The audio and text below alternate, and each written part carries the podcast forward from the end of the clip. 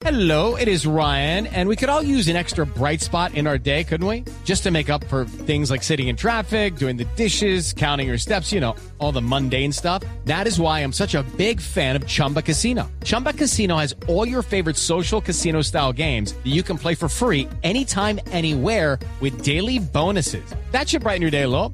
Actually, a lot. So sign up now at chumbacasino.com. That's chumbacasino.com. No purchase necessary. BGW. Void were prohibited by law. See terms and conditions. 18 plus. Los personajes, las historias, las anécdotas, las confesiones, las noticias, todos los temas puestos sobre la mesa. Aquí comienza Mesa Blue. Presentan Felipe Zuleta y María Juliana Silva. Mesa Blue en Blue Radio y bluradio.com. La nueva alternativa. Tengan ustedes muy buenas tardes, bienvenidos a Mesa Blue. Saludamos a los cientos miles de oyentes que nos acompañan en Bogotá, Medellín, Cali, Barranquilla, Cartagena, Santa Marta, Bucaramanga, Armenia, Tunja, Neiva, Villavicencio y por supuesto a todos los que nos acompañan también en la página de bluradio.com o nos siguen a través de Blue Radio Co. Buenas tardes, María Juliana. Felipe, buenas tardes. Buenas tardes a los oyentes. Bueno, hoy vamos a hablar con un periodista, con Andrés Pachón, tiene un libro que es apasionante. El libro se llama Alias, que es la historia tal vez del mayor estafador colombiano, eh, como dice el libro, más buscado en el mundo, contada por el mismo, por el mismo eh, estafador. Es una investigación periodística magistral, entre otras cosas porque el perfil del personaje hace que uno deba confrontar todo lo que dice porque es un personaje enigmático, estafador y que ha delinquido desde muy pequeño. Estamos hablando de, con el periodista, no con el estafador, Andrés Pachón, que ha hecho esta tarea pues titánica. Andrés, ¿qué hubo? ¿Cómo va usted? Buenas tardes, Felipe. Buenas tardes, María Juliana. Gracias por la invitación. Bueno, Andrés, hablemos de lo primero, Juan Carlos Guzmán Betancur. Para los oyentes, que obviamente los jóvenes oyentes que no tienen muy identificado a este personaje, este gran estafador colombiano, y no le digo elogiándolo, sino por la genialidad. Eh, ¿Cuándo se conoce por primera vez de, de Juan Carlos Guzmán Betancur? Juan Carlos Guzmán Betancur se da a conocer en 1993, luego de que aborda un vuelo, digámoslo aborda de manera coloquial, porque lo que él asegura es que se fue en el tren de aterrizaje de un avión de una aerolínea ya extinta en Colombia que se llamaba Arca. Y llegó en, 19, en junio de 1993, hizo la ruta Cali-Bogotá, Bogotá-Miami, escondido supuestamente en el tren de aterrizaje de un avión. Hay quienes ponen en duda esa versión, eh, pero él se aferra a decir que, que, es verdad. Desde allí se empieza a conocer como el chico polizón. Entonces, pero así lo registraron los medios de comunicación sí. en ese momento, como el polizón colombiano, el niño polizón. Desde luego, pero es que hay una historia detrás de todo esto, Felipe. Uh -huh. Y el cuento ¿En qué va? Que Juan Carlos dice que él fue en el tren de aterrizaje del avión. Sí. Y en efecto los medios por mucho tiempo lo han sacado así. Mm. La otra gente que conoce la historia, que, que, estuvo más apegada a la historia, dice, me, dijo, me dice, cuando yo estaba haciendo la labor de reportería, me dicen, yo no creo, Andrés, que eso te, sea tan cierto. Yo lo que creo, o lo que creemos, es que Juan Carlos debió de pronto pagar, quizá con favores sexuales, eh, eh, la entrada al avión en la bodega del avión, porque era un avión de carga. Mm. Pero en ese momento ellos no podían, eh, me refiero a las autoridades colombianas, eh, me dieron a entender que les daba cierta pena, cierto resquemor admitir que él había ido en la bodega del avión, porque hay que tener, hay que tener en cuenta que era una aerolínea de bajo costo, que, que, era, que era de carga pero de bajo costo. Y si llegaban a darse cuenta que Juan Carlos iba en la bodega del avión, la multa era altísima. Quebraban la empresa. Podían quebrar la empresa, podían quebrar la empresa. Entonces dijeron, no, esta empresa le está ayudando a Colombia cuando hay desastres, catástrofes, nos ayudan a, a movilizar víveres y todo. ¿Cómo les vamos a hacer esta jugada? Mm. Dejemos el cuento aquí y sigamos con la idea de que sí, Juan Carlos llegó en el tren de aterrizaje de un avión. Entonces esa idea Pero se lo, perpetuó. Lo cierto es que sí se fue, si no en el tren de aterrizaje, sí se fue en la bodega. Sí, sí. Lo cierto es que sí fue como polizón.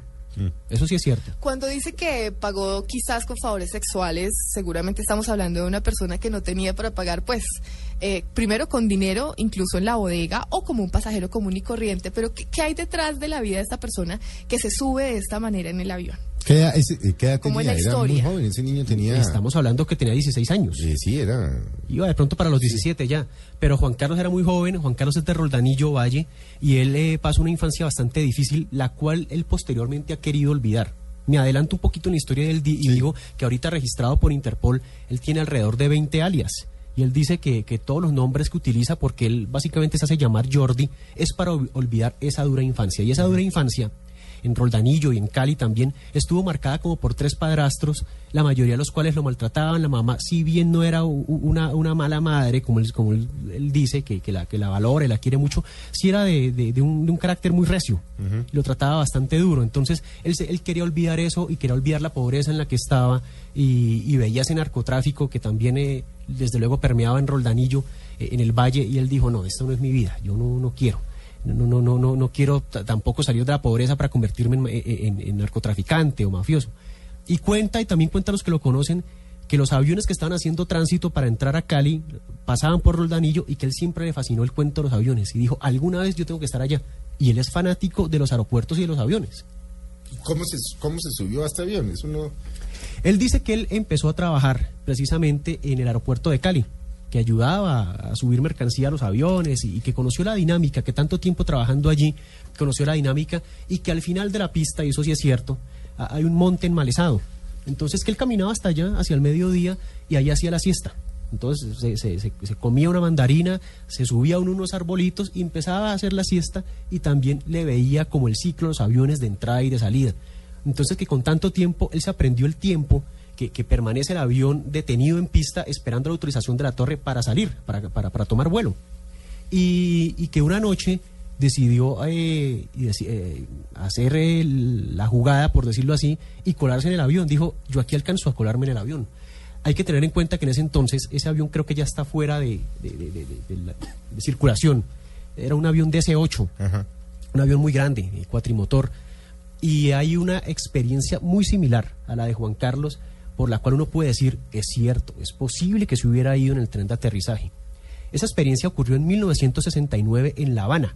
Un muchacho de eh, llamado Armando Socarrás escapó de La Habana rumbo a Madrid en un vuelo de Iberia en un avión DC-8 escondido en el tren de aterrizaje de un avión y sobrevivió. Sobrevivió ocho horas de vuelo. Luego, no sería improbable que este haya sobrevivido las Exacto. tres horas a Miami. Exacto. Eh, Eso, eso es lo que mucha gente eh, se aferra a decir y que él mismo dice. Entonces él dice que, que corrió eh, en las inmediaciones pues, de, de- de la pista de- del aeropuerto de Cali, alcanzó a subirse en el tren de aterrizaje y que llegó allá a Miami, que si no le creen, eh, pueden averiguar en el Metropolitan Hospital de Miami y darse cuenta que, que es verdad, que ya está su historia clínica. Bueno, y una vez en Miami, ¿cómo hace? Pues porque además llega como ilegal, sin papeles ni nada. ¿Cómo hace para, para que no lo devuelvan, para que no lo deporten? ¿Qué pasa con él? Bueno, él finalmente lo devuelven, pero, pero lo devuelven porque ya precisamente él empieza a desarrollar esta serie de actitudes de mentira, de, de apoderarse de las cosas ajenas. Va una vez a un hotel de paseo y resulta con unas tarjetas de crédito eh, de una persona, no se sabe cómo las adquirió, él dice que, que fue que se las regalaron. Apareció con una cadena también que dice que se la regalaron. Pero él de hecho recibió una serie de, llamémoslo indulto, para tenerlo en para tenerlo en Estados Unidos por un tiempo y apareció una familia colombiana, la familia de- del, del ex- del policía, perdón, de Miami, Jairo Lozano, y su, eh, de, de su entonces esposa Berta Soto Aguilar. No, no me acordaba yo de Jairo Lozano, claro. Claro, ellos fueron los, los que lo Fueron los que recibieron. lo recibieron lo adoptaron. Lo adoptaron como mi- mi- mientras había un abogado eh, que empezaba a hacer todos los trámites, eh, David Iverson eh, empezó a hacer todos los trámites para que él se pudiera quedar en Estados Unidos.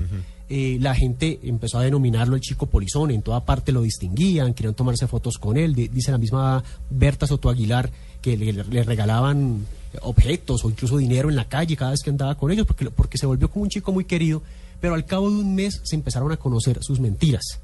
Entonces ya el gobierno de Estados Unidos, eh, junto con, con el consulado de Colombia en Miami, se dan cuenta de todas estas mentiras y desde luego el gobierno norteamericano eh, lo devuelve para Colombia, porque hay que recordar que él, él iba para, estaba a punto de cumplir los 17 años, pero dijo que tenía 14 y que se llamaba Guillermo Rosales.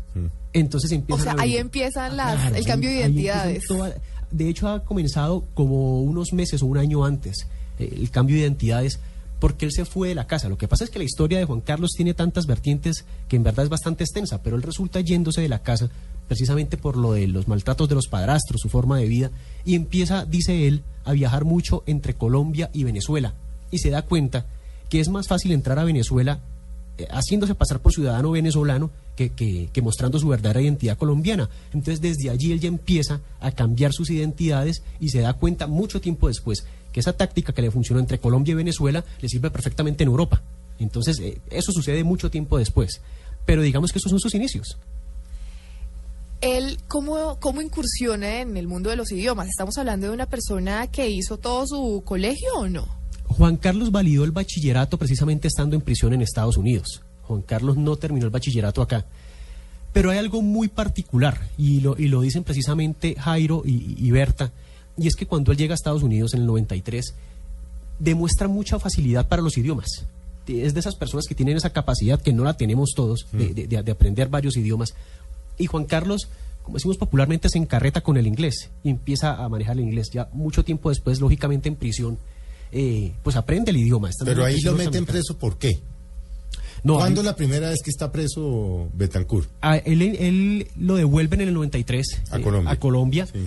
y él como a los seis meses vuelve a entrar a Estados Unidos. ¿Cómo? Vuelve, se cola de nuevo como, como, como polizón en un avión. Eh, Él, él dice que ya tenía como la táctica de colarse, como dos o tres veces alcanzó a colarse eh, eh, en los aviones y, y aprendió esta táctica. Entonces ya pasó de viajar lógicamente en el tren de aterrizaje a viajar en, en cabina, pero, pero se colaba en las cabinas, en las cabinas. Cuando entra por segunda vez a Estados Unidos, eh, pues vuelve y se alborota la prensa. Entonces vuelven a- a- al cuento de, listo, démosle la, eh, la favorili- favorabilidad, perdón, de pronto de quedarse en, en Estados Unidos. Pero vuelve y la embarra y vuelven y, y- y lo, y lo deportan. Y ya le dicen, usted no puede volver a entrar aquí. Pero él de todas maneras lo, sigue intentando. Eh, en una de esas es que él entra ya en prisión. Dice, no, ya, ya no, no lo podemos ya eh, perdonar más esto, vamos a tener un tiempo en prisión y bueno, y allí, allí em- eh, empiezan a aprender el idioma y también mucho tiempo después, cuando él sale en libertad y empieza a viajar, él dice que, que le, le gustan mucho los hostales eh, pequeños. Pero, esto, pero ¿cuánto tiempo estuvo preso? Se me pasa en este momento, Felipe, porque, Pero- por- por- porque Puede haber sido años, uno, no, no, dos no, no, para o nada. meses. No, estamos hablando de, de- de- de meses. Sí. Eh, De, de hecho, el mayor tiempo que ha pasado Juan Carlos Guzmán en prisión eh, eh, fueron por ahí tres años y medio, del 2009 al 2012 y, y piquito. En Europa. No, en Estados Unidos. En, en Estados, Estados Unidos. Pe- pero es que eh, Juan Carlos ha entrado muchas veces a prisión. Entonces, eh, eh, todo está consignado desde, desde luego en alias, en, en el libro. pe- Pero así de, de primerazo debo admitir que se me olvida, porque son varias la- la- las veces que, que él ha estado en prisión. Pero las primeras fueron tiempos más bien cortos. Él entraba, salía y, y poco a poco fue viajando a otros lugares y se quedaba en, en hostales pequeños donde en tipo bed and breakfast y allá aprendió básicamente los idiomas con la gente, los típicos como él dice mochileros. Entonces que, que van de un país, van, van a otro y él dice que es allí donde más aprende los idiomas. Que él llega, se queda en un- en una ciudad, en un país, eh, tres meses y, y es como si estuviera estudiando el curso intensivo del idioma en el, en el cual está, del país en el cual está. ¿Cuántos idiomas habla Betancourt? Él asegura que habla siete idiomas. Yo lo escuché hablando tres idiomas. Y bien. Yo lo escuché hablando inglés, bien. Eh, lo escuché hablando con una persona en francés, bien. Y en alemán, bien. Ahora, yo no soy el más ducho en idiomas, pero, lo que logro entenderle, sí, sí, las otras personas entendió bien. Y hay un policía eh, que lo estuvo persiguiendo, eh, un ex detective retirado ya eh, de Las Vegas. Él habla también como cuatro idiomas. Y él precisamente es de los que dice, yo lo indagué.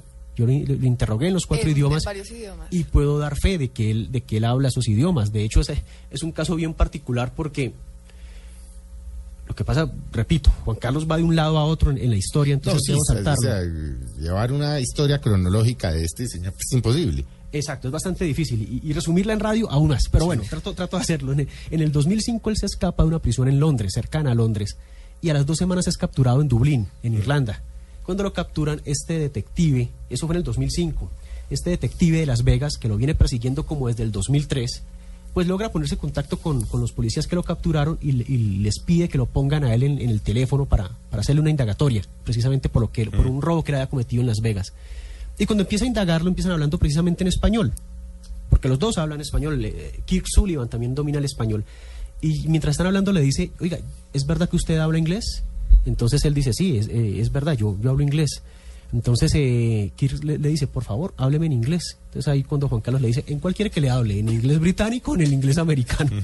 Le- hábleme por favor en los dos. Entonces me, me contaba a mí Kirk Sullivan que, que Juan Carlos empieza a hablar y va cambiando el acento a medida que va hablando. No es que ni siquiera lo hable primero el inglés, el inglés británico, después el americano, no. A medida que va hablando va haciendo ese cambio, que, que es impresionante eh, escucharlo a- a hacer ese- esos cambios de voz.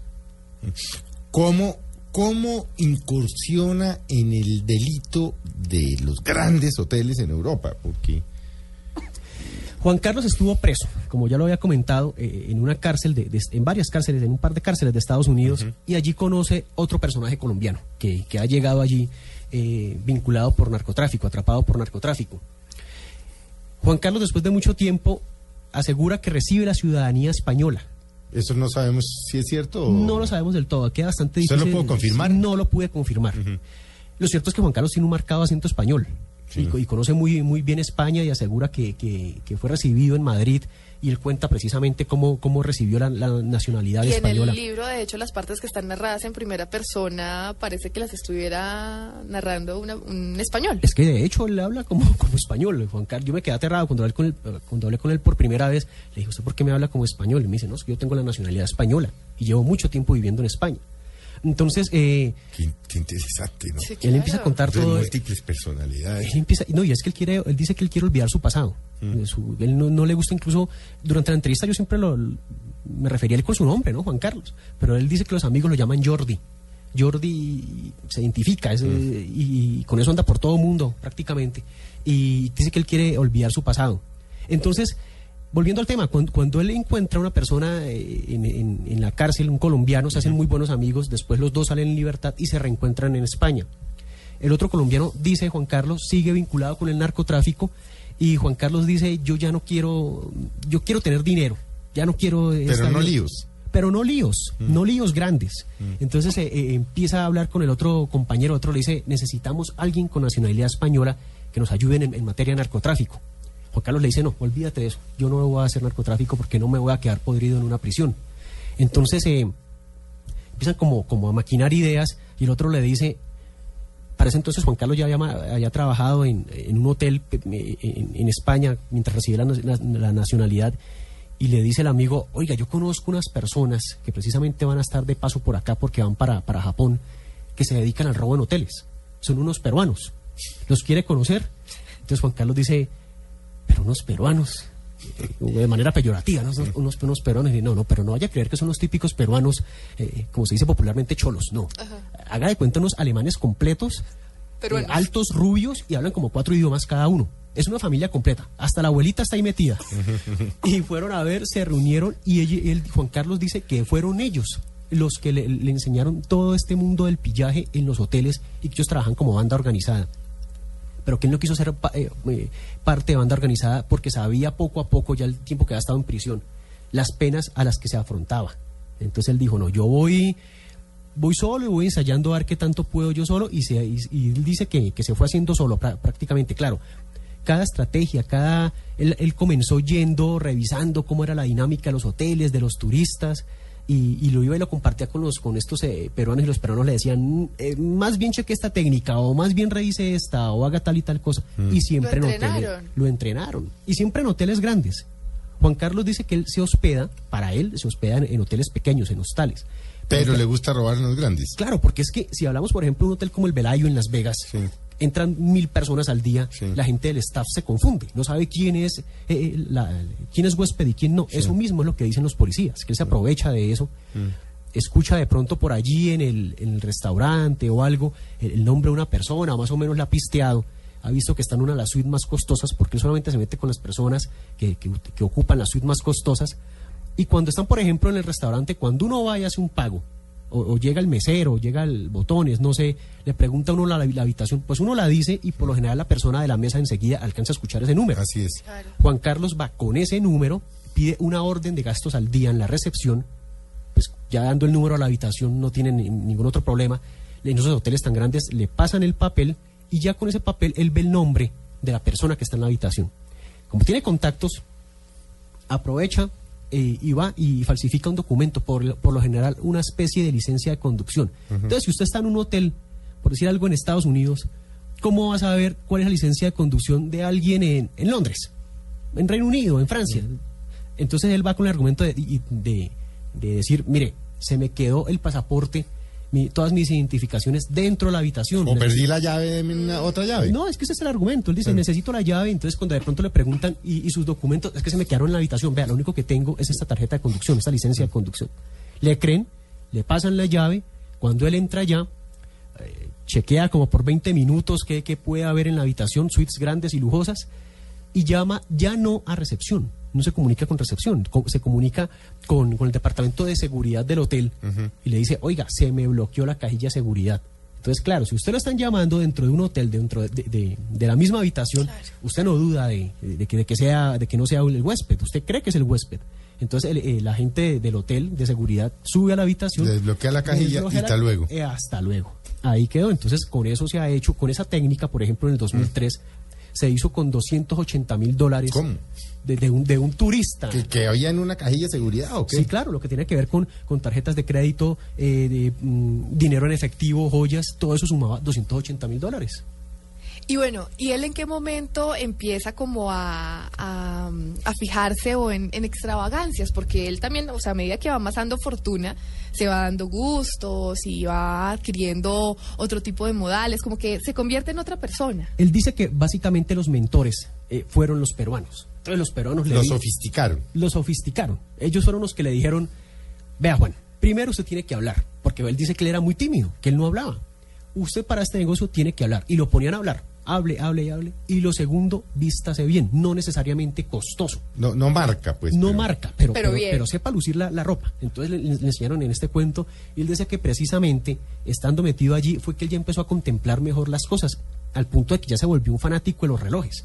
Él dice que tiene alrededor de 100 relojes y, y- y en los robos se ve la cantidad de relojes que, que ha robado. Son, son Rolex, Frank Mueller, Patek Sí. Philippe, Sí, sí, sí. muy ca- muy costosos y de hecho la otra vez que, entró a una de, de las eh, a una suite en, en Dublín eh, encontró una tarjeta de crédito de alto de alto cupo y no encontró ningún reloj y se aficionó por un Rolex Daytona y fue y lo compró como, como por 18 mil libras esterlinas, Ese, 18 eh, mil con dólares. esa tarjeta. Con esa tarjeta. Sí. De hecho se lo incautaron. No encontró el reloj, pero fue a comprar uno. Fue a comprar uno. Y se lo contaron cuando cogieron preso. Claro, cuando lo cogieron se lo incautaron precisamente y él dice, de todo lo que me incautaron, lo más, lo más costoso era el reloj, porque a la hora, la verdad, eh, él dice, él denomina su, eh, lo que- sus delitos como trabajo. Y él dice, ese trabajo eh, fue mucho esfuerzo para la hora, la verdad, no, resultó, no resultar con mayor cosa. Y él dice que, su gente, que, que- que la gente a la que roba no son víctimas, sino que son sus clientes. Porque él dice que él no roba a, a personas eh, de clase media que van y pagan, por ejemplo, las vacaciones en, en Disney o, o personas eh, pensionadas. No, él dice, yo me meto a hoteles caros que yo sé que las suites son las más costosas. A la hora de verdad les lastimo el ego, pero no les lastimo el bolsillo. Entonces, Sí, es a, que- sí, a un rico de una suite de 6 mil dólares la noche, pues que le roben un reloj de 20 mil dólares, pues no le importa. En teoría no. En teoría, en pues, teoría, en, teoría, desde luego. Entonces, él dice... Ah, pero muy- Puede ser, un, puede ser una estrategia también, ¿no? Se evita denuncios, tal vez. o- Es que eso es precisamente... Sí, porque el rico no va a ir a decir a una comisión, a una comisaría es que me robaron un reloj, se mueve la cartera. Exacto. Para que no lo vuelvan a citar, además. Y si están en vacaciones, si están en negocios... No, y no, lo van a volver a Suiza o a, lo- sí, o a Venecia, a ese hotel, pues no, se, se evitan la cartera. Exacto, exacto. Y, y es, y es algo Pero muy el tipo curioso. la tiene. Pues clarísimo. Clara. pues. Es que, mire, coloquialmente hablando, él es estafador. Es que es estafador. Sí, porque engaña y pasa todo este tipo de, de embustes a la gente, pero en la letra menuda, lo que tiene que ver con la ley, él es eh, un ladrón, un ladrón común y sus robos son, son robo simple con allanamiento de morada. ¿Por qué? Porque él llega y roba eh, en, en los, en los grandes hoteles y el huésped no lo denuncia a él, entra es a denunciar al hotel. Y como son gente con mucho dinero, dicen, ustedes Me pagan. permiti- claro, ustedes me pagan. Y aparte de eso, permitieron que una persona entrara a mi habitación, ¿qué tal que me hubiera querido matar? Entonces entra el lío eh, judicial de, de las partes pues en, en conflicto y ya cuando más o menos de pronto logran eh, arreglar ese conflicto, me refiero al hotel y, y a la víctima, eh, es el hotel el que pone ya la, la- la- la denuncia, la demanda y cuando, y cuando eh, encuentran a Juan Carlos, entra ya el tire y afloje entre el hotel y él. Y es allí donde él dice, de manera cínica, pero también es, es real, porque es que eso es lo que digo, que es la letra menuda, él dice, venga, ustedes fueron los que me dieron la llave de la habitación. Yo no rompí la cerradura ni quebré un vidrio para meterme. Ustedes fueron los que me abrieron la puerta, la, la puerta de, de la habitación. Y cuando yo estuve adentro, ustedes no fueron los que me mandaron el guarda de seguridad para desbloquear la cajilla de seguridad. Entonces, ¿yo qué robé? Entonces, es como ese cinismo, es ese cinismo, pero, pero Total. dice, eh, total, pero eh, eso es lo que pone siempre las partes en conflicto y es allí donde uno dice, ¿por qué Juan Carlos pasa tan poco tiempo en prisión? Es precisamente por eso, por esa habilidad que él tiene eh, de... Porque de- los de- delitos de- a la larga no son tan graves. Exacto, no, ni siquiera dan para extradición. En la actualidad, Juan Carlos eh, niega que tenga algún proceso o que esté siendo de pronto buscado en Londres. Hay que, Repito, él se, se fugó de una prisión cercana a Londres en el 2005. Tenía Usted habló con ellos, con los detectives, ¿no? Sí, sí, con sí. los ingleses. Sí, sí, sí, con uno de los dos, eh, con Christian Plowman precisamente. Entonces, eh, Christian me decía que sí, que si Juan Carlos llega a entrar a Londres, Lo capturan y lo, lo- lo detienen y le, hacen- le hacen pagar lo que, la, la pena que quedó debiendo, porque era una pena como de tres años y medio y pagó dos meses. Se voló de prisión. Sí, se voló porque era una prisión de categoría abierta. Mínima, sí. Entonces le dijeron que fuera donde el odontólogo y él fue, fue donde el odontólogo y, cuan- y él mismo cuenta que cuando llegó el consultorio estaba lleno, tenía que volver a una hora, a una hora determinada. El, el consultorio, se demor- el médico se, atendió en demorarlo, ya cuando salió vio que se había pasado la hora y dijo, si yo regreso es igual que no regresen, porque igual ya me van a, a denunciar como prófugo. sí. Entonces Decidió. decidió irse para, para, para Irlanda, ya que lo capturaron dos semanas después. Qué horror persona. Bueno, vamos a hacer un breve corte. Como se darán cuenta, el tiempo va a ser escaso. No, la historia es apasionante. Para oír a Andrés y la historia de este gran estafador colombiano Juan Carlos Guzmán. Ya volvemos con ustedes. Ya regresamos con Andrés Pachón en Mesa Blue.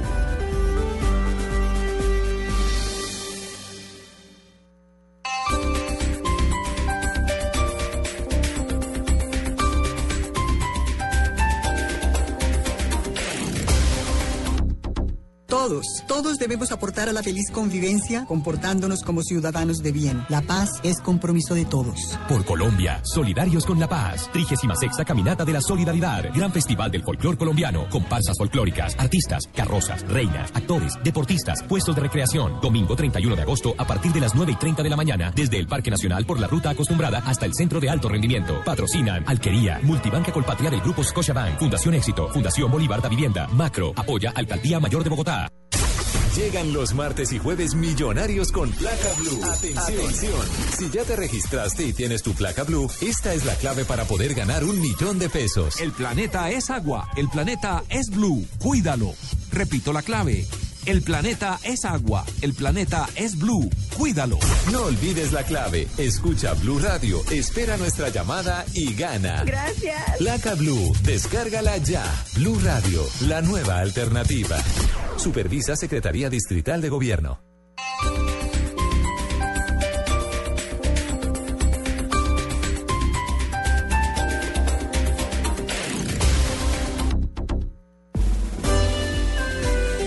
Continuamos con Andrés Pachón en Mesa Blue.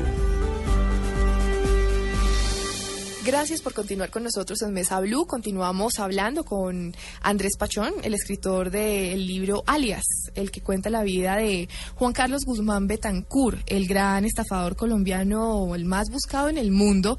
Y pues justamente Andrés nos estaba contando de todas estas artimañas que a lo largo de su vida Andrés empezó a utilizar para poder volverse el gran estafador en el que se convirtió, sus idiomas, eh, su preparación, sus mentores, los peruanos, todos sus viajes. Y pues ahora hablemos de los alias, justamente, eh, a propósito del nombre del libro. ¿Cuántos alias tenía en total o completó o se conocen de Juan Carlos? Juan Carlos, eh, registrados por Interpol son alrededor de 20 alias. Ahora, ¿por qué? ¿Por, qué surgen es- es- estos, estos 20 alias? Porque cuando él es capturado hace años en Francia, él se niega a dar su, identidad.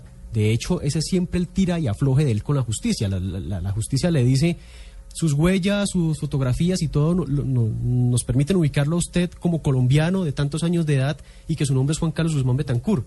Y es ahí donde él dice, es la palabra de ellos contra la mía. Por más de que, de que esté demostrado, yo sigo diciendo que me, lla- que me llamo Pepito Pérez. Y, y compruébeme que yo no soy Pepito Pérez. Entonces, en medio de este tire de afloje que es tan desgastante para la justicia, lo, lo- lo deciden, mire, vamos a procesarlo con el nombre que él dice que es y nos interesa es que pague por, por, por los delitos que ha cometido. El nombre es lo de menos. Entonces uno va a buscar a Juan Carlos Guzmán Betancur en Europa y no lo encuentra. Tiene que buscar por Jordi Ejarque Rodríguez, Gonzalo Vive Zapater, bueno, uno, uno de tantos alias porque no lo tiene. Ahora, ¿de dónde salen esta cantidad de, de 20 alias registrados por Interpol? Él mismo lo explicaba en el sentido de que cuando lo capturan en Francia y él se niega a dar su identidad, un policía es el que dice, póngalo en Interpol, y que sea Interpol el que nos diga quién es en verdad eh, este personaje. Entonces, e Interpol empieza a hacer un cruce de identidades que Juan Carlos dice, en medio de esta, como lo denomina, esta estupidez que hicieron los policías, me terminaron beneficiando. Porque dice él que, que- que Interpol empieza a hacer un cotejo de nombres, un, un intercambio de nombres.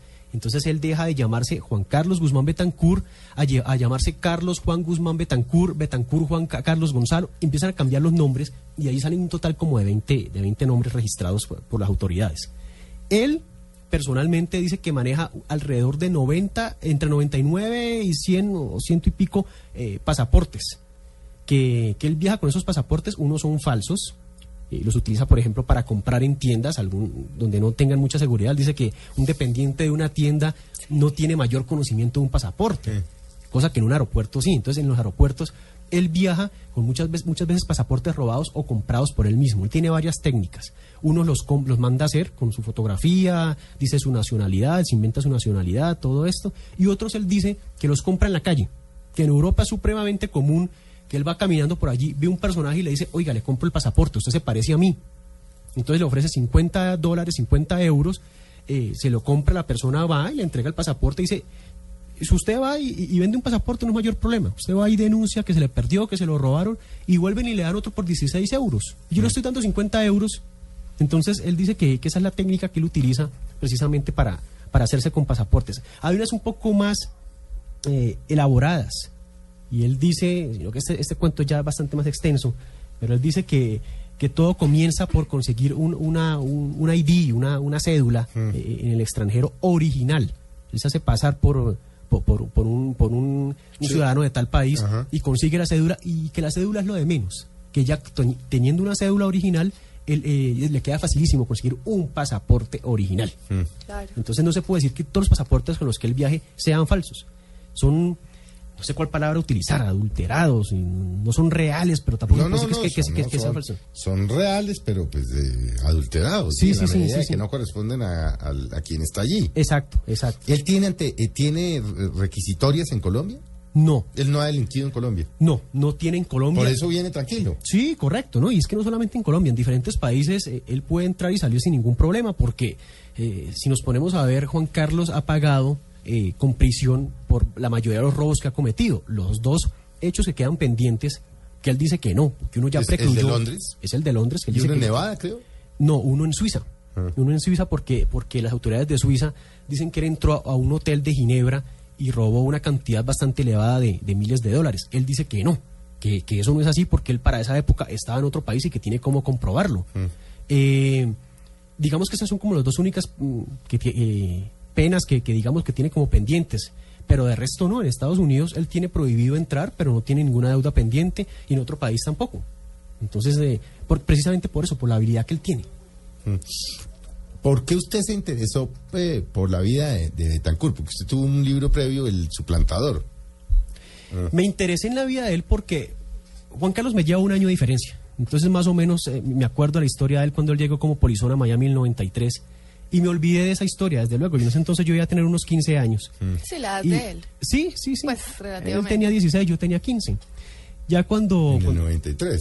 Sí, exacto. Ya cuando, cuando él, eh, yo estoy ya trabajando como periodista, estoy graduado, veo la noticia de él eh, eh, en una revista colombiana que dice que se fugó de una prisión en Reino Unido. En el- eso fue en el 2005. Entonces empiezo a investigar, empiezo a hacer contactos. Eh, un contacto me lleva a otro. Empiezo, empiezo a hacer contactos con unos periodistas de, de Londres que algo habían escrito.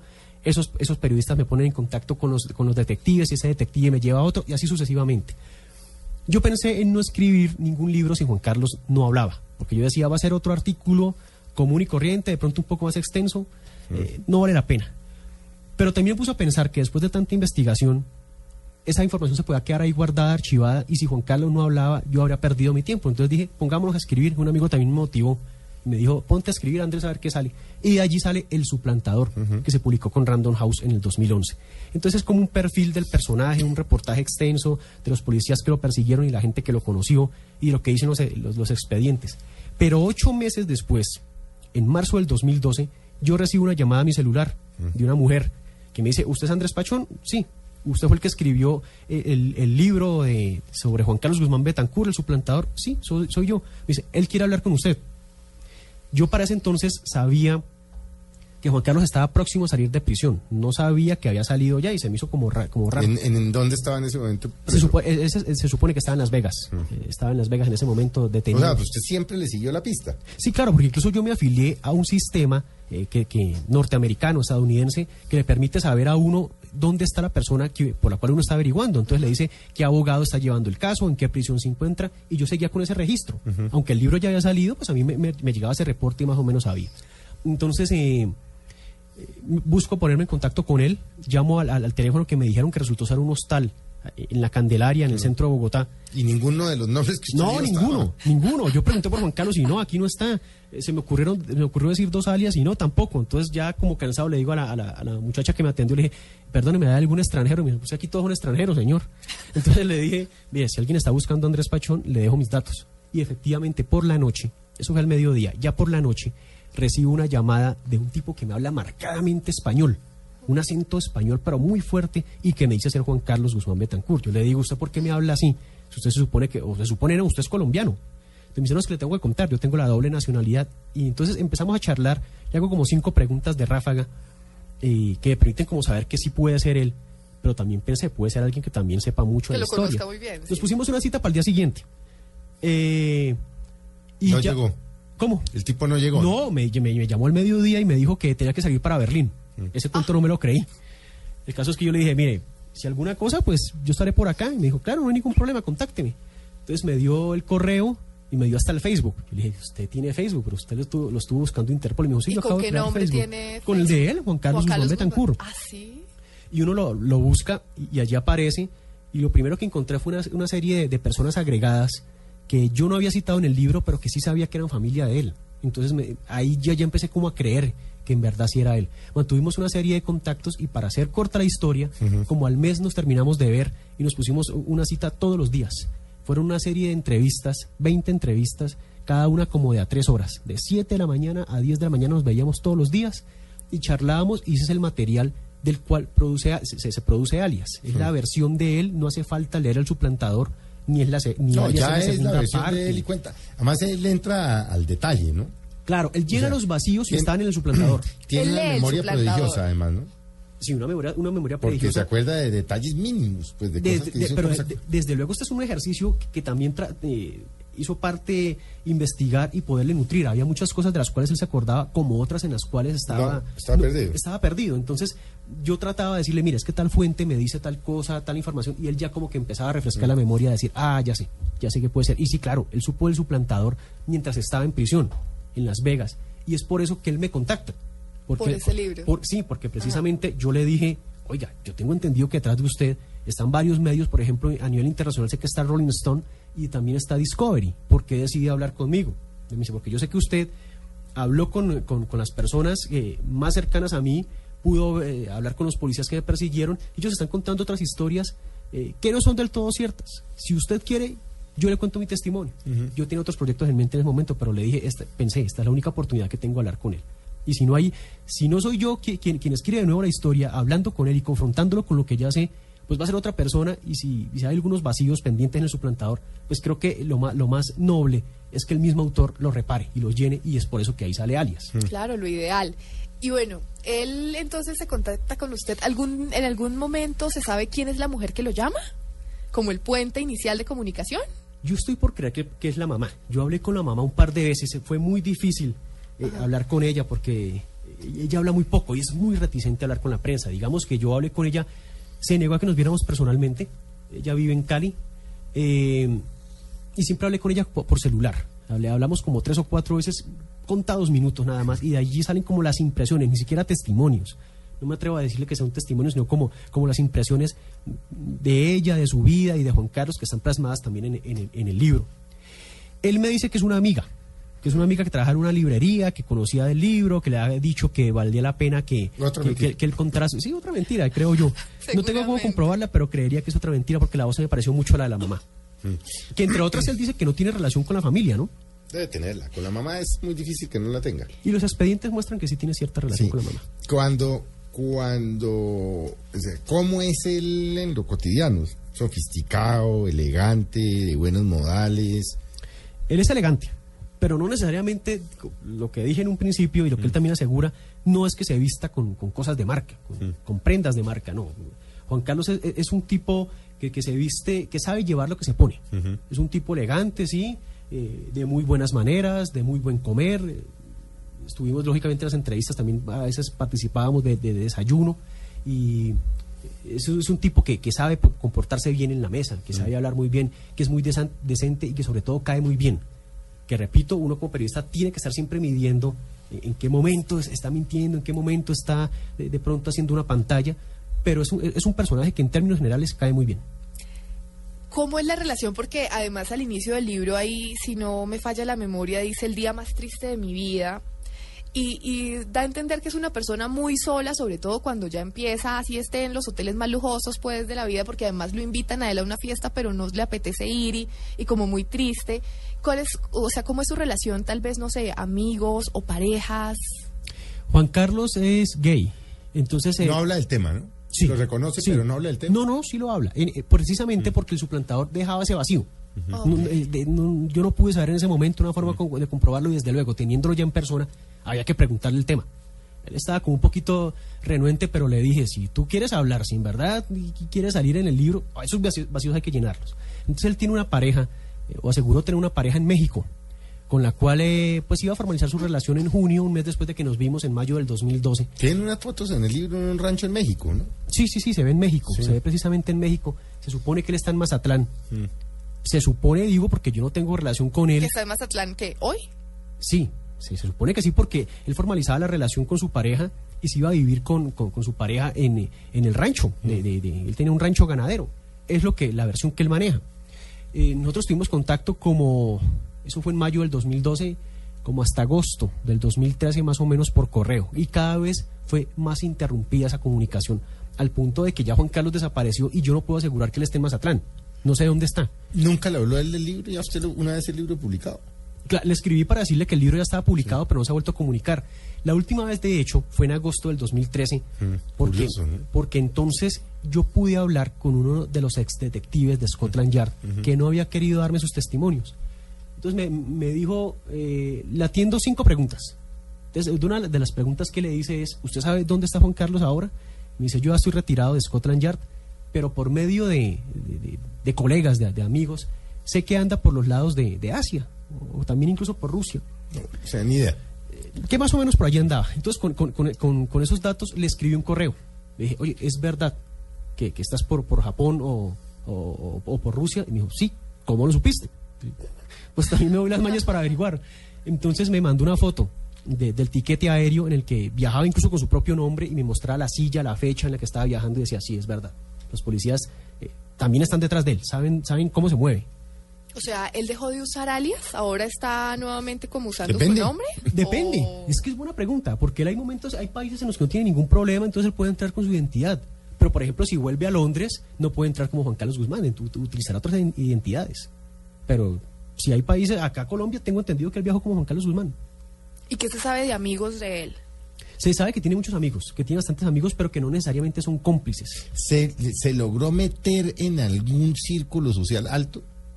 Él dice que tiene muchos amigos de todos los estratos, tanto altos como pobres, que no necesariamente son cómplices y que muchos ni siquiera saben cuál es su verdadera identidad. Porque otra de las, preguntas que uno se hacía es, bueno, ¿y ¿usted qué hace con el dinero que se ha robado? Eh, legalmente declarado por la policía, o, o por las víctimas mejor, en un lapso de 10 años, Juan Carlos, se di- contados como de 1996 al 2006 más o menos, se supone que se hizo con un millón y medio de dólares solamente en robos. Él dice que pasó mucho más por ahí y puede ser Puede ser. porque no lo han declarado. Entonces él dice que mucho de ese dinero lo ha regalado, que, que la gente cree que él se da una gran vida y todo. Él dice, no, lo- el único lujo que yo me doy es viajar en, en aviones de primera clase, en, Ah, siempre viaja en primera clase. Dice que ¿no? le encanta, que le encanta viajar en primera clase, y, pero que él también mucho de ese, de ese dinero lo ha regalado. ¿Y a quién le regala el dinero? A gente que se encuentra en los hostales. Mm. Supuestamente también a la mamá. La otra vez le encontraron un, giro bancario a, a la mamá, a nombre de la mamá. Y él dice que, que él colabora mucho con la gente. Que Juan Carlos de pronto tiene como, como una visión distorsionada del bien y del mal. Entonces él, creo que muy en el fondo se siente una especie de Robin Hood. Que, que le roba a los más ricos y también eh, le da a los pobres, a muchachos que dice que se encuentra a veces en hostales eh, varados, que no pueden continuar el viaje porque no tienen dinero, porque han dejado sus estudios porque no tienen dinero, y que él les da el dinero suficiente para que sigan estudiando. Pero después de tantas horas de hablar con este personaje, Andrés, y pues obviamente uno no es eh, psiquiatra ni psicólogo, nada, pero no le, no, no le dio a usted en algún momento la impresión de que tiene una esquizofrenia o una cosa de esas. Yo lo que sí veo claramente es que él quiere, y él mismo lo justifica, que él quiere olvidar su pasado. No sé psicológicamente Sí. eso, cómo se catalogue. No, yo no tengo ni idea. Y también mucha gente incluso me ha dicho, eh, usted no metió, no consultó a algún psicólogo para, para la historia, y la verdad es que no, no quise hacerlo. Lo tuve presente, pero no quise hacerlo porque el libro, alias, eh, se fundamenta en hechos que sean Reales. reales, que sean comprobados. Sí. Si yo voy y consulto a un psicólogo, eh, me sale uno con el conductualismo, otro por el freudismo, me sale con diferentes teorías Ya para ya interpretar se el uno, comportamiento, sí. ya se enreda uno. Entonces, yo creo que la gente leyendo el libro entiende por qué Juan Carlos Guzmán Betancourt es como es y por qué se comporta eh, co- como es, porque su infancia no fue nada fácil. Entonces, con base en eso uno dice, sí, hay, hay alguna tendencia eh, mitómana eh, en querer olvidar precisamente ese pasado. Entonces él se come su propio cuento, su, su propia idea de que, de que se llama de manera diferente, de que tiene mucho dinero. O sea, él asume su Claro, rol. sea persona. Sí, completamente, completamente. Como les digo, él no le gusta que, que pues conmigo no hubo problema, o al menos nunca, nunca lo reprochó que yo lo llamara con su propio nombre, pero él dice que, que, que los amigos lo llaman Jordi y que con muchos, para redondear la idea anterior, eh, él deja, deja dinero muchas veces con ellos y que ellos ni siquiera saben qué hay en esos sobres ni, ni cuál es su verdadera identidad. Es así como él de pronto va dejando dinero de diferentes denominaciones en diferentes eh, ciudades y países. Y cuando lo necesita, viaja, va donde el amigo lo reclama y es así como tiene siempre dinero para ir de un lugar a otro. ¿Qué percepción tiene la familia de él después de todo este rollo? No tengo idea, porque la familia, uno de, de las, digamos que Juan Carlos no puso mayores condiciones a la hora Excepto de no meterse con su familia. excepto no meterse con su O sea, no familia. sabemos de su familia, o sabemos, pero no... Lo único que sabemos Hermanos, es, que, es lo que- sí, sí, él dice que tiene dos hermanos, que tiene unos sobrinos también que se dedican a la construcción, que, que unos viven en Cali, uno vive en Cali, el otro vive en España, Eh, pero no, no cuenta mucho más sobre eso. Y el único testimonio que yo tengo es el de la mamá, que, tam- que también es muy escaso. Eh, en ese caso es, es muy escaso lo, lo- lo- lo que ella habla.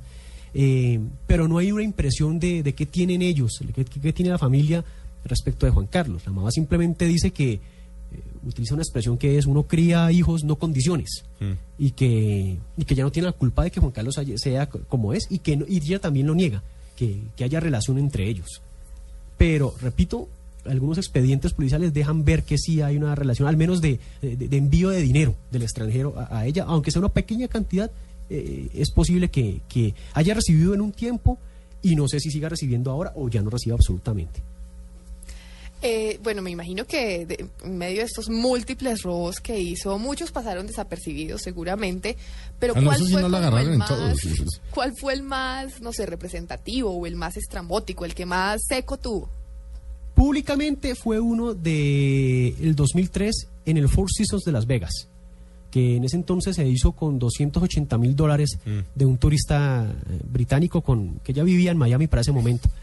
Eh, fue muy hábil porque mientras eh, este turista estaba con, con su pareja eh, en el spa, él, se- él- él llamó a la suite donde estaba la niñera de las hijas de, de este personaje, estaba ahí con las hijas y, la enga- y- y se hizo pasar por un miembro del staff del hotel, del hotel y le dijo que saliera con las niñas de la habitación, que, que el jefe la estaba necesitando, que, que Daniel Gold la estaba necesitando. Entonces, la niña- la- cuando la niñera sale, después de varios embustes, porque él dice que tuvo que llamarla como tres veces porque la señora no salía, entonces él, él se, pegó, se pegó del teléfono y decirle, vea, su jefe la está necesitando, que vaya al spa. Entonces, cuando ella ya sale, él eh, ya tiene la tarjeta en la mano, ya se ha hecho pasar, mientras la está, como se dice, embolatando a ella, ha pedido ya la tarjeta de entrada y cuando ella sale de la habitación, él entra. Es allí cuando, cuando, cuando logra llamar a seguridad y les dice, mira, las niñas me bloquearon la cajilla de seguridad. Entonces van, les bloquean la cajilla lo de siempre y ahí se roba 280 mil dólares. Ese es el que, el que es conocido públicamente. Juan Carlos dice que ha habido o incluso uno más grande que nunca salió a la luz pública y que él dice que no sabe por qué, pero que fue, asegura él, a un jeque árabe que fue por 500 mil dólares, pero que nunca sabe por qué ese, ese robo no salió a la luz pública. Posiblemente eh, porque era un jeque árabe y no le interesaba. Precisamente, precisamente por eso. Sí. Bueno, y en medio de estas múltiples personalidades, él habla de alguna o recuerda una con especial afecto, no sé, tal vez algo por el estilo, No, no, no, no, ninguna... con- o desapercibido. No, él dice que, que sí re- reiteran algunas que pasa- pasaporte que le, que le incautan cuando lo capturan, personaje que se olvida. Él dice... Va no, chuleando. Sí, no puedo volver a repetirlo. porque Capturado Pedro. Pérez, no, Exacto. chuleado porque ya no repito, mu- murió. Exacto. O sea, él Él- nace y muere seguido. Exacto, exacto. Él dice, personaje que, que a mí me capturan, olvídelo. Y sigue con otro pasaporte. Entonces, eh, no, en, en verdad no, no dice que tenga alguno en especial o que utilice especialmente, no. Y bueno, y estos alias eran... ¿Estos alias eran por el cuento de recursividad o él se despertaba un día y decía, bueno, hoy quiero llamarme Pepo Pérez? Juan Carlos es, es él dice que, que actúa de manera muy, muy improvisada. Los policías dicen, no, no creemos que sea tan improvisado. Tiene que ser un tipo sofisticadísimo. eh, Claro, muy elaborada la cosa. Sí, él dice que, que, que a la hora de la verdad, más o menos, esa es como la historia de, de que él dice, voy pasando por un hotel, eh, me puedo hacer pasar por un personaje y días previos ha creado un personaje, dice que no lo elabora mucho y que no se disfraza, que porque todo lo que, lo que no vaya con su personalidad es susceptible de hacerlo caer en el error. Entonces que él no se usa ni bigotes, ni pelucas, no. Él se muestra tal cual. Y las cámaras de seguridad, le preguntaba yo, Sí, le iba a preguntar por eso. Ese tipo está en todas las cámaras de seguridad del mundo. Sí, me dice, no, no, desde que la cámara no esté encima de uno, no lo identifican. Pero lo cierto es que sí lo han identificado más de una vez, desde luego. Las cámaras... Debe tienen- estudiar el tema de las cámaras, ¿no? Sí, sí, sí, algo, algo, algo debe saber. Y también de, de sistemas, sin ser un hacker, mm, me decía que precisamente la otra vez tuvo que estudiar sobre un sistema eh, eh, computacional, pues, que, que permite saber el nombre de las personas que hacen el check-in y el check-out en, en- en los, en los eh, hoteles, y que eso precisamente ha ayudado como, como a saber su idea, como a aterrizar eh, eh, quién, quién puede estar en tal habitación, que ese software le ha ayudado mucho. Él dice que tiene que ser una geisha, una geisha para precisamente distraer al cliente, como él lo llama, y a la vez entretenerlo. Y que eso implica también leer mucho.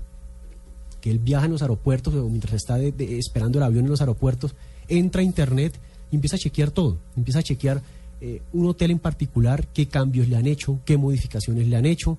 Se mete a las páginas web de las eh, compañías que crean las cajas de seguridad y ven qué nueva tecnología tiene, que él siempre tiene que estar empapado de estas cosas.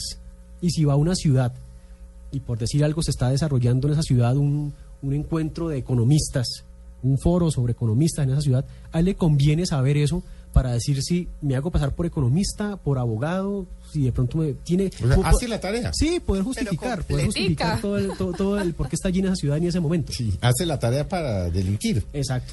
Oiga, Andrés, bueno, se nos acabó el tiempo, ¿no? Siempre, siempre nos pasa. Volando. Andrés Pachón, alias, la historia del estafador colombiano más buscado en el mundo contada por él mismo. ¿No le han ofrecido hacer novela? ¿Televisión? ¿Cine? Porque esto es, esto es para cine, ¿no? Sí, creemos que hay posibilidades. y las Sí. estamos precisamente chequeando con, con, con la editorial, con Random House, Sí. auscultando posibilidades. Es decir, esto es apasionante, o para Sí, documental, no, o pues, para... Sí, sí, sí, sí, es- una, es una historia real de la cual incluso eh, los oyentes pueden, pueden averiguar más si desean saber más de la historia y todo en www.pachonandres.com. Pachón Andrés, hay más datos que usted no publicó. Sí, sí, fotos también de él y, Sí. y cómo es la historia de él, una sinopsis, allí está toda la historia de, de Juan Carlos bien resumida. Bueno, pues quienes quieran leerse un libro basado en hechos reales sobre un colombiano, Y Betancourt, por el protagonista. contado por el protagonista, divinamente bien hilado por Andrés Pachón, ahí está la historia de, de Betancourt, un estafador, pues cautivante, ¿no? En medio de todo, pues. Sí, en medio de todo es un personaje que precisamente por el hecho de no ser violento creo que llama la atención.